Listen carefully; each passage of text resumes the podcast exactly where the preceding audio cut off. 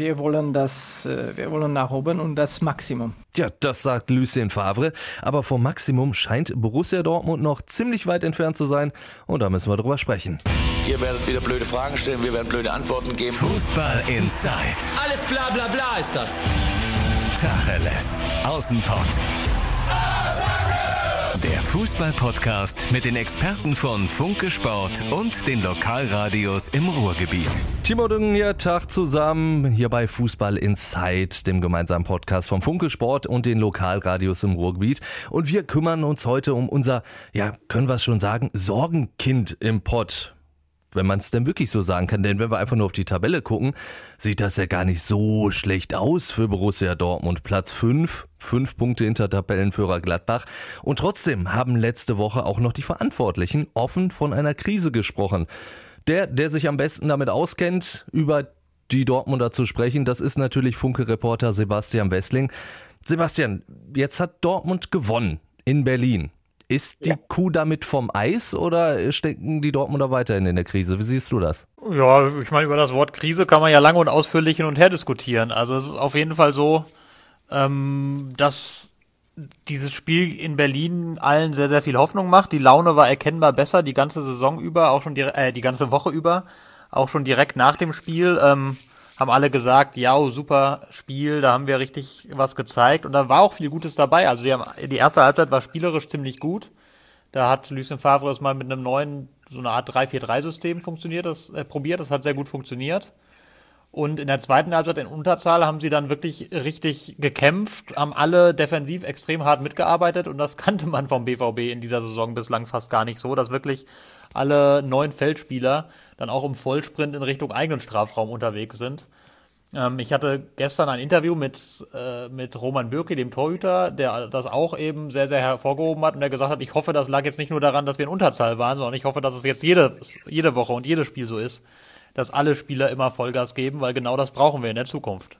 Vor allen Dingen, weil Roman Bürki ja auch ein Interview mit dir mal gesagt hat, dass er auch schon manchmal so ein bisschen das Gefühl hatte, also er wollte ja seine Gegenspieler nicht anschwärzen, aber schon zum Beispiel beim Barcelona-Spiel so das Gefühl hatte, dass sie in den Zweikämpfen vielleicht manchmal so ein bisschen leichtfüßig unterwegs sind. Ja, das ist ja ein Gefühl, was den BVB jetzt die ganze Saison über schon begleitet und das, das lässt sich ja auch an Zahlen durchaus ablesen, dass dass diejenigen vorne, die hervorragende Fußballer sind, ohne Zweifel nicht die Zweikampfhärte haben, wie es manche Gegenspieler haben. Ähm, das, das ist definitiv so. Das ist tatsächlich auch ein Problem. Daran müssen diese Spieler arbeiten. Das will auch Lucien Favre sehen. Der gilt ja immer als, als Fußballästhet, aber dem ist das unfassbar wichtig eigentlich auch, dass seine Spieler Power haben, dass sie stark in den Zweikämpfen sind, dass sie laufstark sind. Und ähm, das ist eines der Probleme von Borussia Dortmund in der laufenden Saison, dass das eben oft nicht so war, dass die Zweikämpfe vorne zu leicht verloren werden, dass die Bälle zu leicht verloren werden, dass das Pressing nicht besonders gut funktioniert, weil die Spieler nicht energisch reingehen. Also das sind tatsächlich bislang Baustellen gewesen. Und jetzt ist natürlich die Hoffnung, dass die Spieler gesehen haben in Berlin, vielleicht auch schon in der zweiten Halbzeit gegen Paderborn, also das Spiel endete ja nur 3-3, aber in der zweiten Halbzeit immerhin hat man sich ins Spiel reingebissen, hat ein 0 3 aufgeholt dass das so ein bisschen so eine Art Initialzündung sein kann, dass man eben sieht, ja, spielerische Klasse ist das eine, aber ohne Kampf funktioniert es eben auch nicht. Oder andersrum, mit Kampf funktioniert es wesentlich besser. Und man muss ja auch weiterhin sagen, Dortmund hat ja nicht so viel verloren. Also zumindest in der Bundesliga-Tabelle, ich habe es gerade gesagt, Platz 5 mit wirklich ja, ja Nähe zum Tabellenführer zur Borussia Mönchengladbach. Und trotzdem wie gesagt, ist die Unzufriedenheit ja groß. Ähm, meinst du, das liegt daran, dass es eben halt in manchen Spielen so am, am Kampf wirklich gehapert hat? Oder weil die Dortmunder Ansprüche einfach sehr hoch sind, vielleicht sogar zu hoch, weil ich mein Saisonziel war, wir wollen Meister werden. Ja, da sind ja immer alle sehr, sehr, sehr, sehr, sehr allergisch, wenn man das sagt. Saisonziel war so formuliert, wir werden alles dafür tun, um Meister zu werden, nicht wir wollen Meister werden. Da legen die Dortmund großen Wert drauf. Es läuft natürlich im Endeffekt aufs Gleiche hinaus.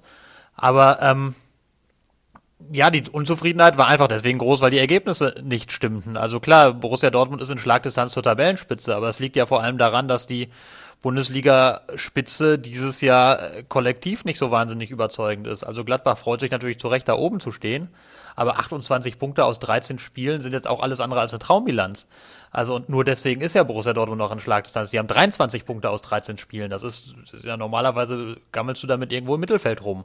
Das ist, das ist, also dann kann man natürlich, wenn man rein auf die Tabelle schaut, ist, ist noch überhaupt nicht viel verloren. Das ist ja das Gute für Dortmund. Aber die Ergebnisse waren nicht gut, die Spiele waren nicht gut. Das hat äh, natürlich auch was mit dem, was wir angesprochen haben, mit dem Kampf zu tun.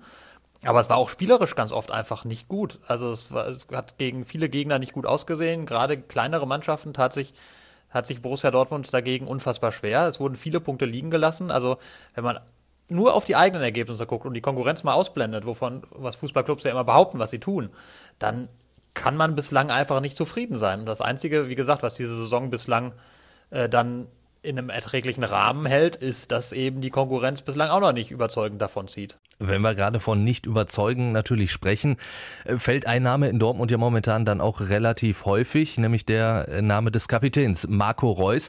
Da hat sich Lucien Favre ja auch auf der Pressekonferenz gestern zu geäußert. Ein, ein, ein Spieler kann nicht äh, regelmäßig auf ein Top-Top-Form sein, das ist klar. Du hast manchmal ein, ein, ein Loch und das gehört dazu. Für, für jede Spieler äh, in Deutschland, für jede Spieler in der Welt. Und es braucht manchmal diese Zeit, manchmal ein wenig länger oder so, das, ist, das gehört dazu. Aber wir sind zufrieden, Marco zu haben. Ja, natürlich, dass man Marco Reus hat, damit kann man natürlich auch zufrieden sein in Dortmund. Nur es ist ja nicht der Marco Reus, den sich alle irgendwie so in Dortmund erwarten und erhoffen, ne? Ja, die Ansprüche an Marco Reus sind halt einfach andere, als dass er so mitschwimmt. Ne? Er, ist, er ist Kapitän, er ist, er ist äh, als absoluter Führungsspieler auserkoren, wird ja auch entsprechend bezahlt. Ähm, und die Ansprüche sind natürlich, dass, dass er auf dem Platz vorangeht, dass er die Mannschaft führt, dass er auch die wichtigen Tore schießt, wie, wie er es in der Vergangenheit ja reitweise getan hat. Also Marco Reus hat, trug ja mal den Namen Mr. 1 zu 0 in Dortmund, weil er ständig dieses wichtige erste Tor geschossen hat. Und diese Saison sind seine Zahlen jetzt zwar auch nicht schlecht, aber sein Einfluss aufs Spiel ist in sehr, sehr vielen Spielen sehr, sehr überschaubar. Also das ist, war zuletzt in den Spielen, wenn es nicht lief, dann ist, ist auch Marco Reus oft wirklich abgetaucht, muss man eigentlich sagen, hat sehr, sehr wenig positiven Einfluss aufs Spiel gehabt hat im Moment sehr, sehr viel offenbar mit sich selbst und seiner Form zu kämpfen und ist im Moment nicht die Hilfe, die Dortmund eigentlich von ihm bräuchte. Das muss man ganz klar so sagen. Da wird man dann wahrscheinlich bei jedem anderen Spieler sagen, ja, da muss er mal auf die Bank. Kann man das dann vermitteln, Marco Reus dann einfach mal wirklich auf die Bank zu setzen, weil man sagt, die Form ist einfach viel zu schwach bei dir momentan? Das ist schwierig, also kann man schwierig vermitteln. Aber die Frage ist ja auch, würde es ein anderer besser machen? Ähm, das ist, ist ja immer so, so ein bisschen die Gratwanderung. wie ich schon gesagt habe, ist ja auch nicht alles schlecht, was Marco Reus macht. Und Marco Reus ist ja auch einer dieser Fußballer, die es in jeder Aktion drin haben, etwas Überraschendes zu machen und, und eine Abwehr komplett auseinanderzunehmen. Und wenn man ihn jetzt, jetzt natürlich komplett rausnimmt und auf die Bank setzt, dann, dann nimmt man ihm vermutlich auch, auch jedes, jedes Selbstvertrauen und jede Form. Also man kann sich natürlich vorstellen, ihm so mal zu sagen, ich gebe ihm mal eine Pause von einem Spiel, damit er sich vielleicht so ein bisschen, ein bisschen wieder Frische holen kann. Aber ihn jetzt leistungsbedingt komplett rauszunehmen, ich glaube, dass das wäre dann am Ende bei, bei so einem Spieler wie Marco Reus eher kontraproduktiv. Vor allem, weil ich jetzt auch niemanden im, Kader sehe, von dem ich sicher bin, dass er es konstant besser macht. Konstant besser macht vielleicht nicht, aber ähm, sagen wir mal, die Position könnte natürlich auch Julian Brandt spielen. Das stimmt, das stimmt. Das ist, das ist ja tatsächlich eine der Schwierigkeiten von Borussia Dortmund, dass, dass Julian Brandt und Marco Reus eigentlich so die gleiche Position im Auge haben. Und es ist irgendwie bislang Lucien Favre sehr, sehr schwer fällt, äh, beide zusammen in ein funktionierendes System zu bekommen.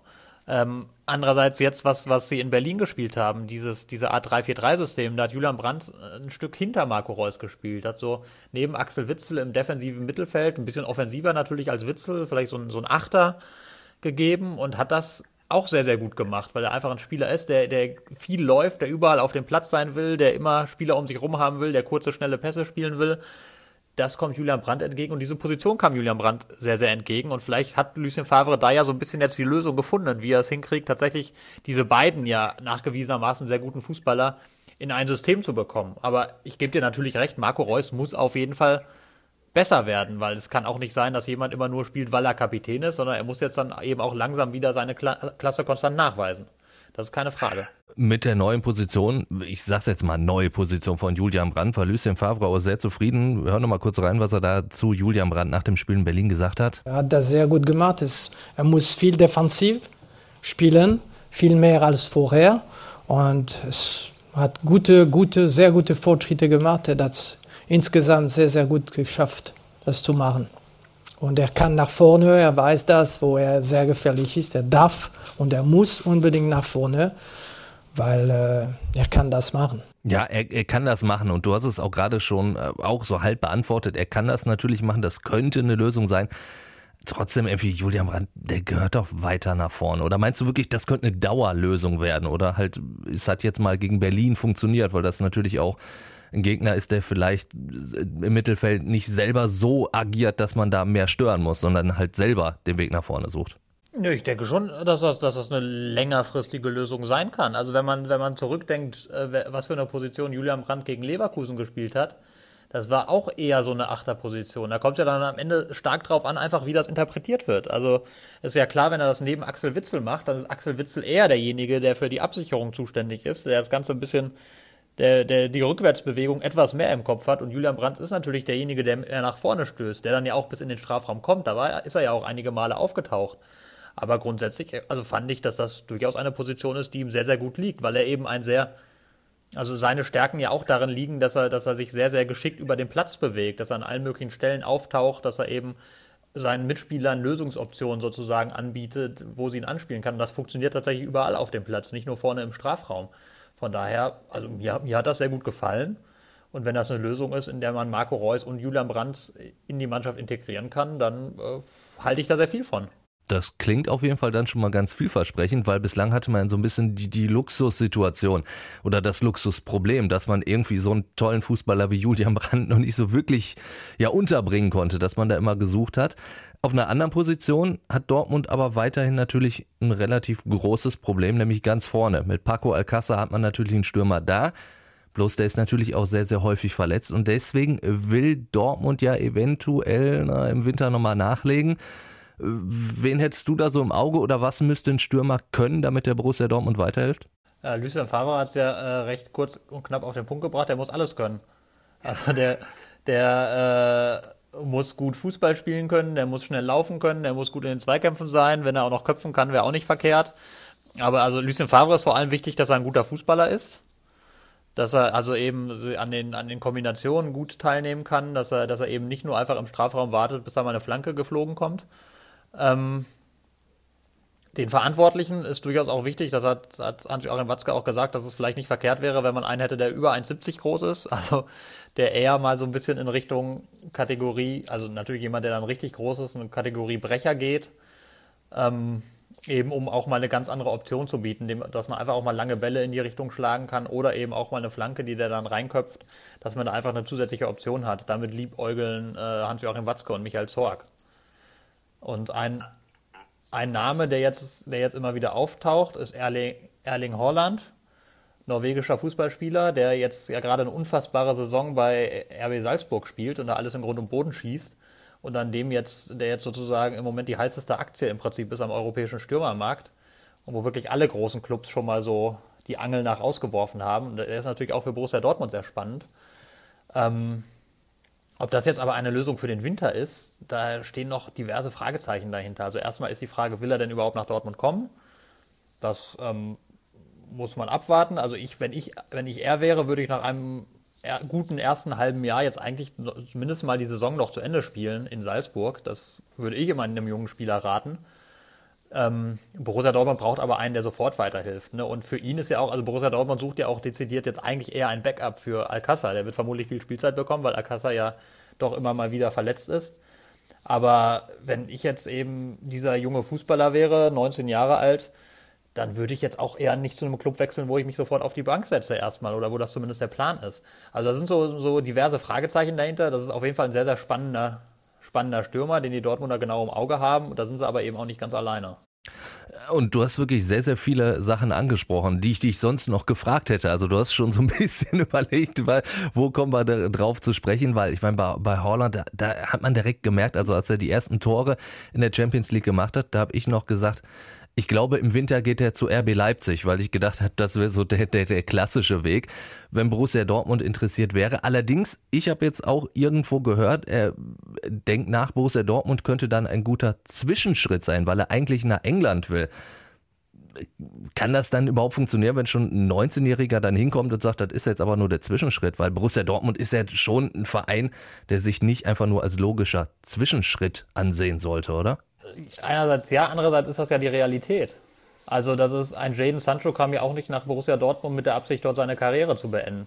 Und äh, die meisten anderen ehrlicherweise auch nicht. Also das ist, das, das hört man vielleicht in Dortmund nicht so gerne, aber ich glaube, dass das auch ein, ein Teil de, des derzeitigen Problems durchaus sein kann, dass Borussia Dortmund eben anders als, als es wird ja immer die, diese, diese Mannschaft unter Jürgen Klopp, die wird ja immer glorifiziert. Aber wenn man da mal einen Vergleich wagen will, da waren ganz viele Spieler drin, die wussten, Borussia Dortmund in der aktuellen Situation ist so ungefähr das, das höchste der Gefühle für sie.